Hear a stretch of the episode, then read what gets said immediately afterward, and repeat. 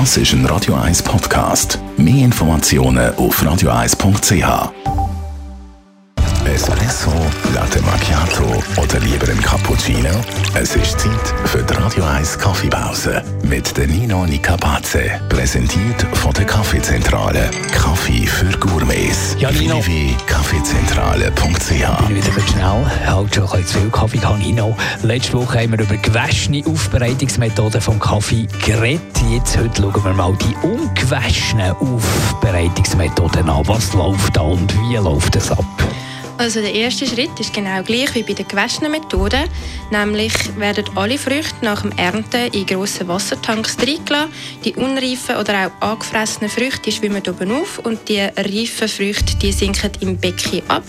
Und dann können die unreifen, schlechten Früchte abgeschöpft werden und die reifen werden dann zum Trocknen ausgelegt. Und die Fruchtschale von der Kaffeebohne bleibt während dem Trocknungsprozess dran.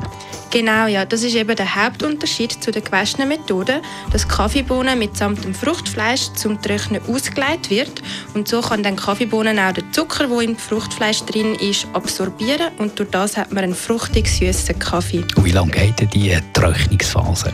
Bei den gewaschenen Kaffees geht es etwa eine Woche, bei den ungewaschenen Kaffees kann es bis zu zwei Wochen gehen. Da ist ganz wichtig, dass man die Bohnen oder eben auch die ganze Frucht jeden Tag ganz gut tut von Hand oder auch mit einem Rechen kehren, damit sie gleichmäßig trocknet und vor allem auch kein Schimmel ansetzen.